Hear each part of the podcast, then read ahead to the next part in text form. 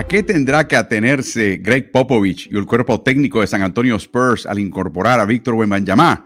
Te lo contamos en Ritmo NBA.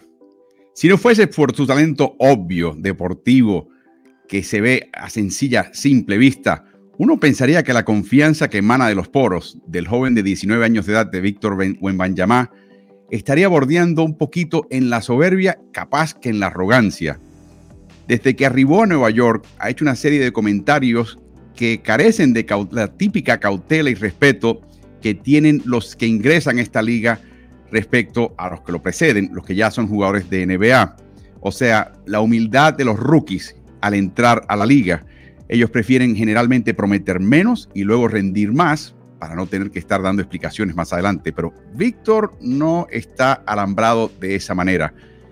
Le contestó a un periodista, por ejemplo, en Nueva York, que él anticipaba ser nombrado el novato del año. Eh, también está deseoso de conseguir un campeonato de NBA más temprano que tarde. O sea, él sabe que lo va a conseguir, pero quiere hacer más temprano que tarde en su carrera. Y cuando la periodista Robin Roberts le preguntó si él tenía el físico para aguantar el trajín y el desgaste de una temporada de NBA, dijo, ¿por qué tengo yo siempre que aumentar peso? ¿Por qué los jugadores de NBA veteranos no pierden peso y se parecen más a mí? Uf, yo sé que tiene 19 años de edad, pero el chico tiene una confianza enorme. De hecho, un niño con eh, credencial de periodista, que siempre inserta la NBA en estas conferencias de prensa, le preguntó a Víctor Wembanyama en Nueva York eh, ayer cuál, qué, le diría a su versión más joven, de 13 años de edad, si tuviera la oportunidad de viajar al pasado. Absolutamente nada, porque todo lo que hice, lo hice bien, respondió de esta manera Víctor Wembanyama. De chico, ¿alguna vez pensaste que serías este prospecto en el draft de la NBA? ¿Qué le dirías a tu yo más joven estando hoy aquí? Sí, contesta, siempre visualizaba eso. Como dije anteriormente, desde que supe lo que era el draft, quise siempre ser el primero que, que elijan. No recuerdo ver al Víctor del futuro alguno visitándome, diciéndome alguna cosa, así que si tuviera la chance de hablar conmigo mismo del pasado no diría nada porque no quisiera entrometerme en cómo salió. Dejemos todo como exactamente sucedió. Eso le diría a un yo más joven. Muestra mucha perspicacia, me encantó la respuesta, pero de nuevo muy confianzudo, siempre está en el borde de la confianza. Eso no es necesariamente malo de por sí. Luego eh, eh, sugirió que nadie a él lo puede frenar en una cancha de básquet. Esto, fue lo interesante. Recuerden que este chico se ha fogueado con NBAs franceses, ha estado practicando con Rudy Gobert y francamente sacaba al Gobert al perímetro y anotaba lo que él quisiera. Así que él tiene obviamente elementos para pensar que él puede batir a cualquiera en una cancha de NBA, pero le preguntaron precisamente cuáles han sido los momentos en que se ha visto más exigido y más retado. Y curiosamente, y atención San Antonio, esta fue su respuesta. Honestamente, solo trato de ser yo mismo. Usted habló de un híbrido, le dice al periodista Buenby. Se queda pensando, soy simplemente yo mismo. Nadie me prohibirá dirulear con el valor, retirarme y lanzar triples. Nadie me impedirá hacer eso. Tuve entrenadores en mi carrera que se la pasaban tratando de persuadirme de no hacerlo, diciendo que lo que querían era ganar. De modo que realmente fue una pelea diaria por tratar de mantenerme fiel a mí mismo una pelea diaria con los entrenadores. Bueno, Greg Popovich tiene muchos años que cuando recibió al joven Manu Ginobili, el bayense, que hacía sus cosas a su manera y pudo, después de un periodo de tratar de ensillar ese caballo salvaje, entender que lo mejor que podía hacer era dejarlo que él entendiese la NBA y que él por su cuenta empezase a aprender, a madurar y a recortar los errores que le daban la juventud y la mala calibración del tema de riesgo y recompensa. Vamos a ver si es el caso de este chico. Y no hay antecedente ni hay rumores de que él ha estado peleado, por ejemplo, con Vincent Collet, que no solamente fue su técnico en Le, Le en París, el equipo que llegó subcampeón en la Liga Francesa, pero también es el técnico de la selección nacional. Pero por otro lado, yo creo que este chico le perdona mucho eh, por ser quien es, por ser un absoluto fenómeno. Menciono todo esto porque me, imagino que como cualquier otro novato, no importa cuán dotado y superdotado sea, cuando llega a la NBA va a haber un periodo de ajuste y ese, ese ajuste pondrá a prueba ese tipo de confianza que tienes cuando tienes 19 años de edad, has hecho grandes cosas en tu carrera de forma precoz y prematura y te da mucha confianza. Así que veremos. Eh, ojo, ojo, porque esta confianza es un arma de doble filo. Siempre te, va a ayudar en la cancha a encarar momentos difíciles, por otro lado, eh, se va a poner a prueba. Y vamos a ver cómo reacciona este chico ante la adversidad y ante, francamente, las órdenes que va a recibir del cuerpo técnico de San Antonio.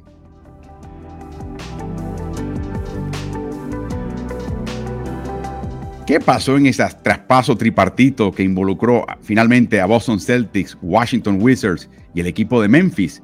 Te lo contamos por Ritmo NBA. Brad Stevens es un gran técnico y gran catador de talento y como gerente general está empezando a demostrar que tiene quizás algunos de los atributos de quien lo precedió en la posición, Danny Ainge, que también fue su mentor en estas lides, porque encuentra talento un poco antes de que el resto de la liga se despierte. Y el caso clásico es Kristaps Porzingis. Recordemos cuando él llegó de Letonia, era un unicornio, un chico que podía con su estatura marcar a quien sea, dar tapas y además meter triples kilométricos. Pero advertía en ese momento el gerente general Phil Jackson de los New York Knicks, ¿sí? ¿Se acuerdan? Phil Jackson en Nueva York, que este chico tendría que pasar por un proceso de madurar, que su cuerpo tenía que rellenarse, que su centro de gravedad tenía que descender a sus piernas para él verdaderamente ser el tipo de jugador que podría establecerse en esta liga. Y que para el hombre alto típicamente ese proceso toma más que para chicos de menores estatura. Y así fue. El año pasado, por primera vez en su carrera, termina jugando 65 partidos para Washington.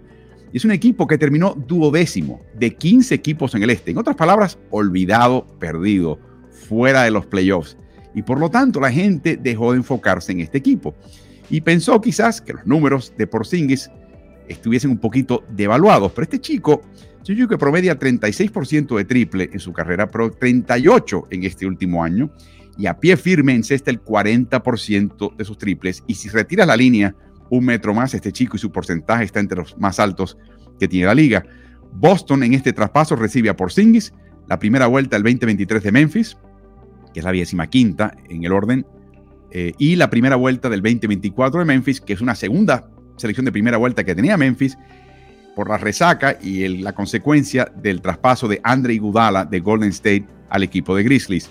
Memphis recibe a Marcus Smart y Washington recibe a Tyus Jones, Danilo Gallinari y Mike Muscala, cuyos contratos expiran, y la segunda vuelta de Boston del 2023, eh, después de haber sido eh, como resultado del intento inicial de involucrar al equipo de Clippers y traspasarles a Malcolm Brockton.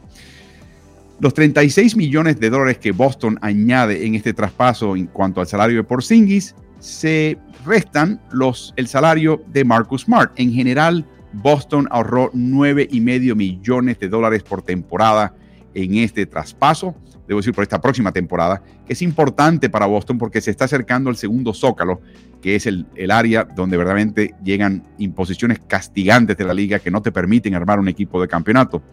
A los 28 años de edad viene de una de sus mejores y más productivas y estables temporadas, eh, de nuevo 65 partidos, y tiene una serie de métricas que les quiero presentar que para mí fueron las claves para que Stevens y Boston se dieran cuenta de cómo encajaría él de perilla en un equipo con los Jays, Jason Tatum y Jalen Brown.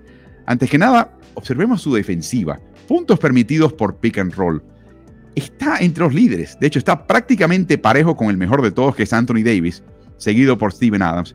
Giannis Antetokounmpo y Kristaps Porzingis empatado con el novato y ahora jugador de segundo año Walker Kessler del equipo de Utah. Esto quiere decir que la jugada de pick and roll, sobre todo las caídas, él tiene la combinación perfecta de estatura, longitud, pero también el timing de cuándo retirarse, caer o no caer, para desconcertar las ofensivas contrarias y permitir que anoten menos de un punto por posición, que es absolutamente tremendo, en una de las jugadas más confusas y más devastadoras potencialmente para una ofensiva contraria.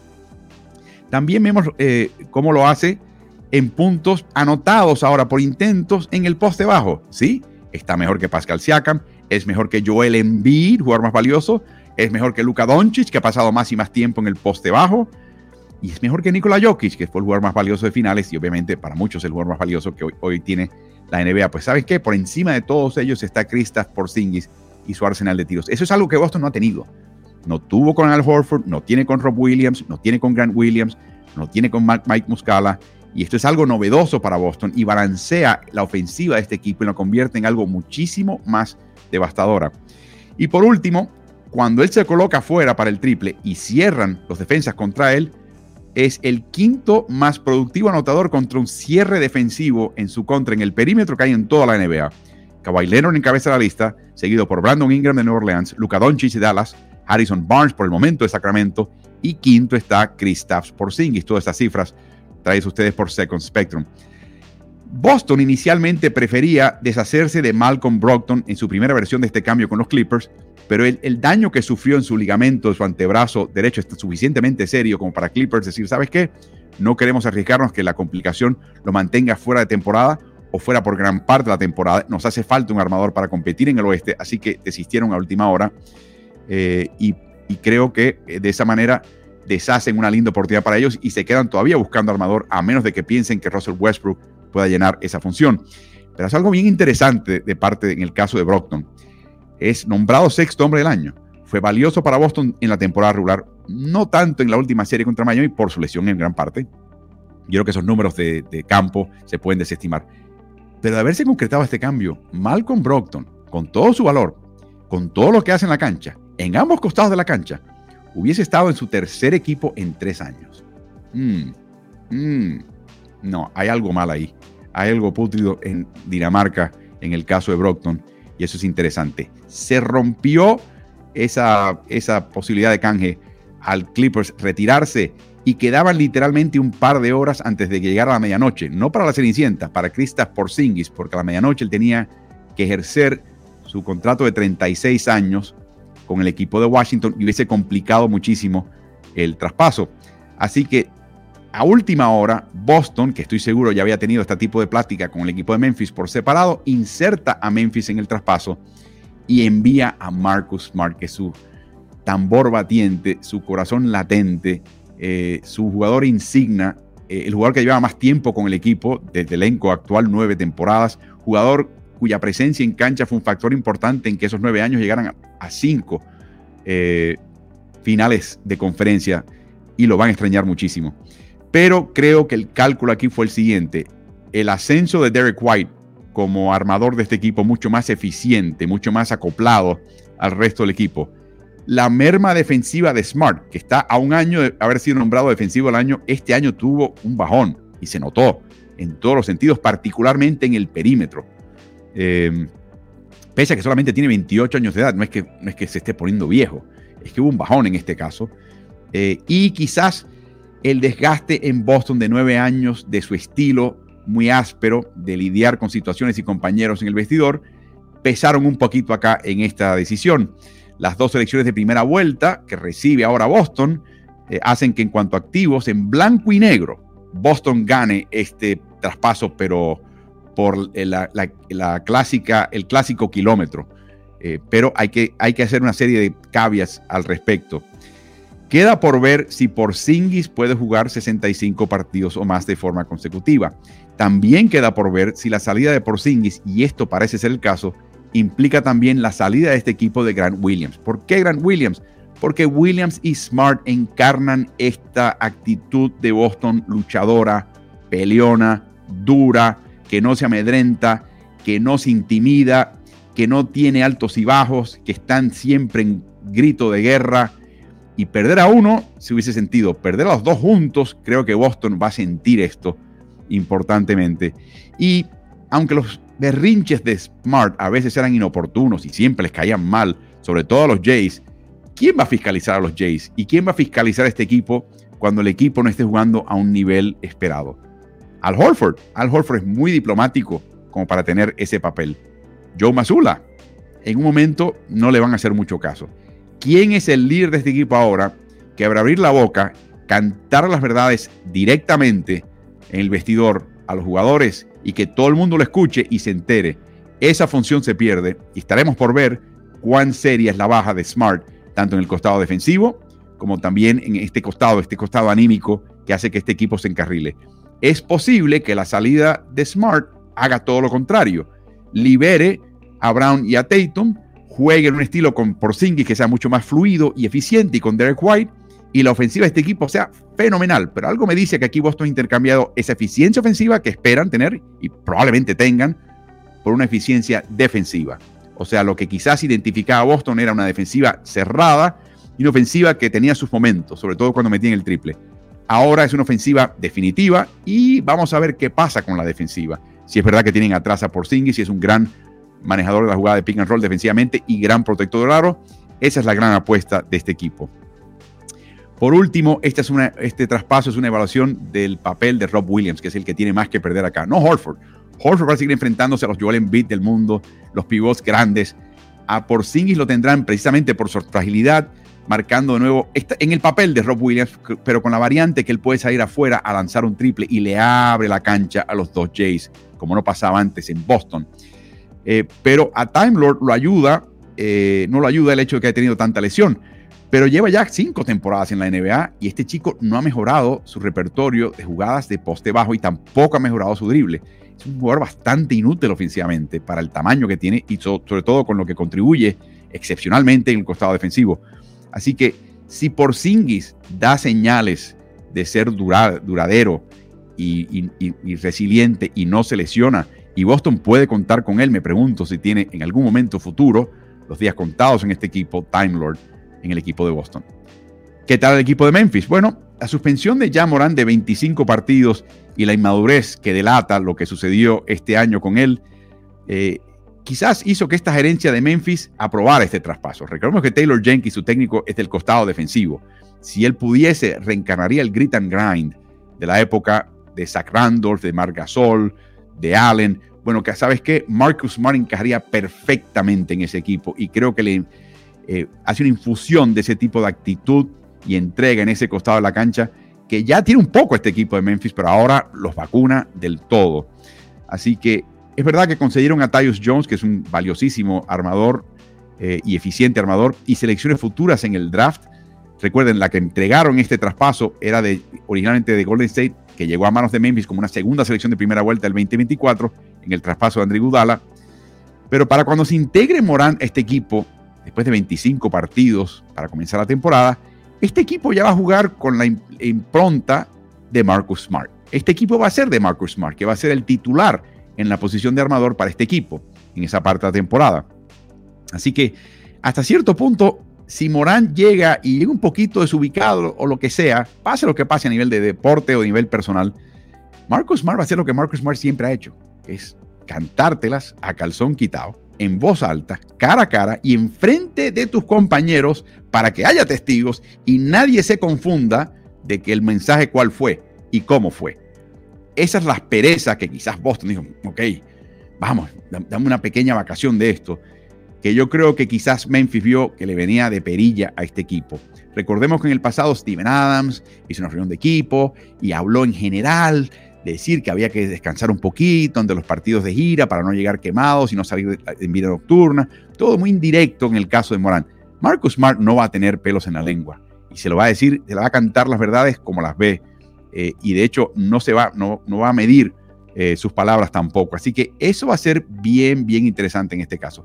La salida para Memphis de Tyus Jones duele, le quedaban un par de años en su contrato, pero con la emergencia de Desmond Bain como un manejador adicional del balón, cuando regrese Morán, este equipo está armado en este caso y la única pregunta es si en ese caso Smart se convierte en un eh, parte de una rotación titular o sencillamente sale como reserva. Vamos a ver qué pasa ahí y cómo y qué actitud tendrá si le piden que se reserva. Nos gustaba eso mucho a él en Boston. Por su parte, el equipo de Washington obtuvo un botín de selecciones futuras en el traspaso de Bradley Bill. Recordemos, seis selecciones futuras de Phoenix de segunda vuelta, 2024, 2025, 2026, 2027, 2028, 2030, porque la de 2029 ya estaba traspasada. Y luego intercambian cuatro selecciones de primera vuelta para que la peor de todas le pase al equipo de Phoenix y la mejor le llegue a Memphis, que son las del 2024, 2026, 2028, 2030. Así que tienen un botín de selecciones futuras que las pueden combinar para traer jugadores veteranos o ascender en el orden del draft en el futuro. Así que están bastante bien apertrechados. Memphis hace esto porque tiene mucho talento joven que está entrando en el momento más suave, delicado, dulce y productivo de sus carreras. ¿Para qué romper eso? Ese es el sueño de cualquier equipo. Así que lo que están haciendo es manejando su futuro. Han hecho este cambio en parte para enviar selecciones más al futuro cuando este grupo empiece a envejecer.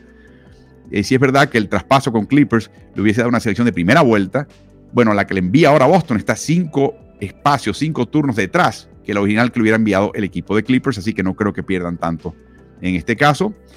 Y Washington recibe a un mejor prospecto de lo que hubiese enviado el equipo de Los Ángeles Clippers a Washington en el caso de Tyus Jones.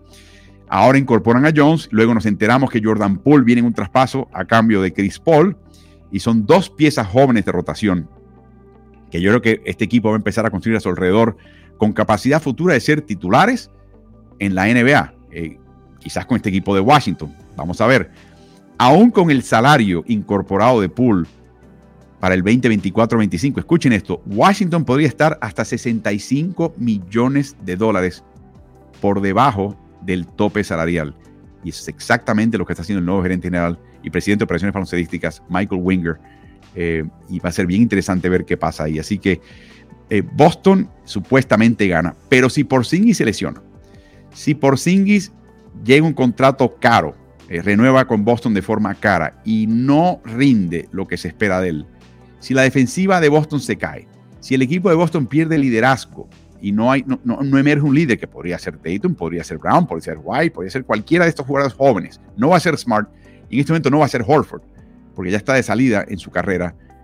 Boston podría terminar perdiendo en este traspaso, pero blanco y negro, sin lugar a dudas, Boston gana este traspaso, pero por la kilométrica y clásica eh, distancia. Veremos si son capaces de armar su visión y voltear la identidad de este equipo del costado defensivo al costado ofensivo.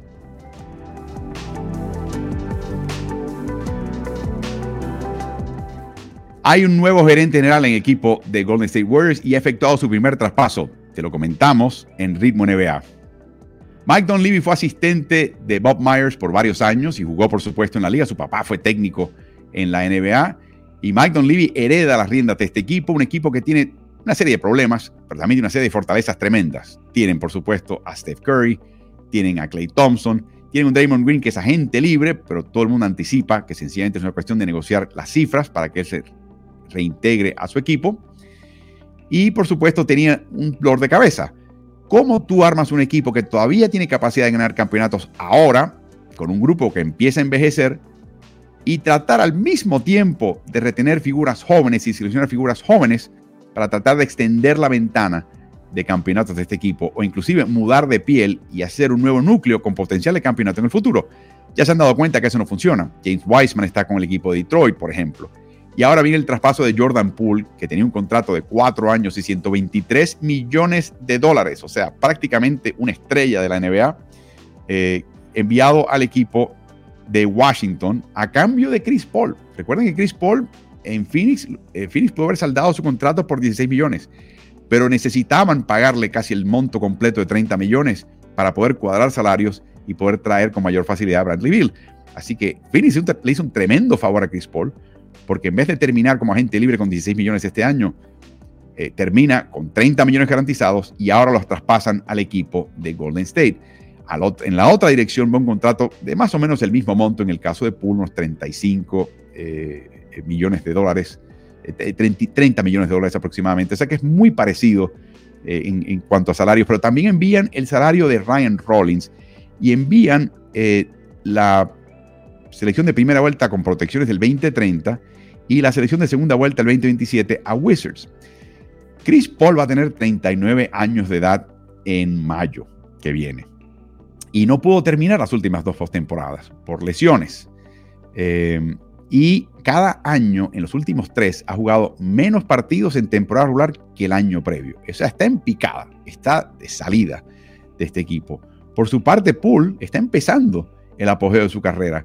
Es verdad que el chico es a veces inestable, es verdad que comete errores de juicio, es verdad que a veces es muy atolondrado, muy enfocado en el aro, eh, tiene muchísimas falencias, pero de que el chico pueda anotar, puede anotar casi 21 puntos por partido y sobre todo ante la ausencia de Steph Curry, encestó 24 puntos por partido. Y aquí viene lo interesante, casi 25 puntos como titular. Sin Curry, Golden State Warriors con sus cuitas este año que no podían ganar fuera de casa, tiene una marca de 14 y 12 y en gran parte se debió a Jordan Poole. Ya algunos dicen, bueno, Jordan Poole en Washington como el eje ofensivo, este chico va al partido estrellas, va a acabar anotando 30 puntos por partido. Que gane o no Washington sería otra cosa. Y muchas veces eso pesa en la selección de jugar al partido estrellas. Pero la gente ya anticipa que este chico va a ser uno de los super anotadores de la NBA el año que viene con su capacidad y con el hecho de que este equipo de Washington es joven y no está curtido de figuras que van a exigir también protagonismo y tiros. Así que esa es la expectativa para Poole en ese costado de la cancha. Pero ¿qué tal este equipo de Golden State? Bueno, para mí se han quitado un problema de encima, porque si es verdad que ni Poole ni Green, que sepamos, de un ultimátum que para este año que viene, eh, o él o yo, después de su riña en la pretemporada del año pasado, que mencionó Steve Kerr que fue una absoluta desgracia para este equipo, quebró la fibra de este equipo y fue una distracción todo el año, y te das cuenta que no son amigos, ni lo van a hacer nunca. Eh, algo a mí me dice que parte de lo que está haciendo Damon Green, insistiendo en la agencia libre, es precisamente tener ese tipo de espada de Damocles sobre la cabeza de Mike Levy y los dueños del equipo de Golden State. Un poquito de, vamos a ver cómo me quieren. Y el primer paso es este. Ayuda también que Golden State quiere escapar el nuevo convenio colectivo y todas sus cláusulas punitivas si llegas al segundo zócalo y ellos están absolutamente encaminados a hacerlo. Y hasta cierto punto este traspaso alivia, pero un poquito, ese tipo de situación. Y de hecho, al enviar a Rollins, desaloja un puesto en su elenco que puede ahora incorporar un jugador más a este equipo. No sé con qué dinero, pero está bien, eso es un problema de ellos. Eh, Chris Paul, la gente se pregunta, ¿cómo va a encajar Chris Paul en este sistema de Steve Kerr? No olvidemos que Steve Kerr prefería en el grupo de reservas en su época de apogeo a jugadores como Sean Livingston y como Andrew Gudala, que nadie, nadie se equivocaba y nadie pensaba en ellos como armadores, pero era el manejador del balón en situaciones de, em, de tener la banca en cancha y organizarla.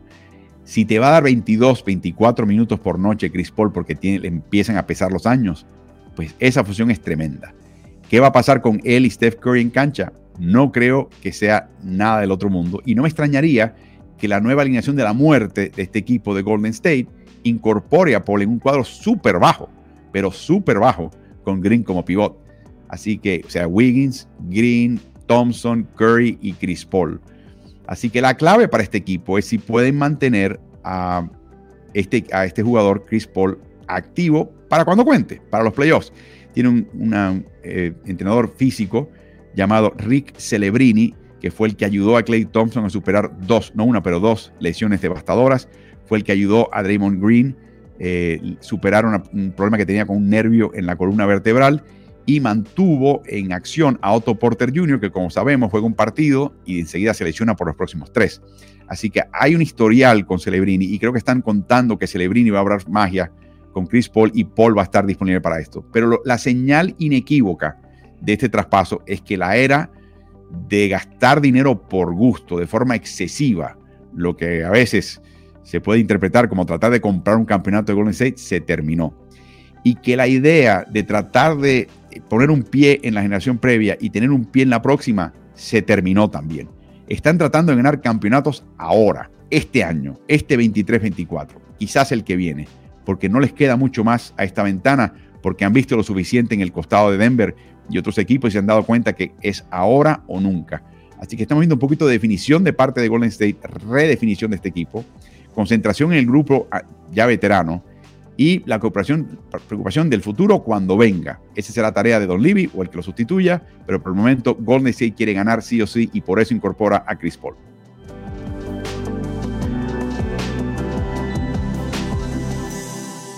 ¿Y tú? ¿Estás en ritmo?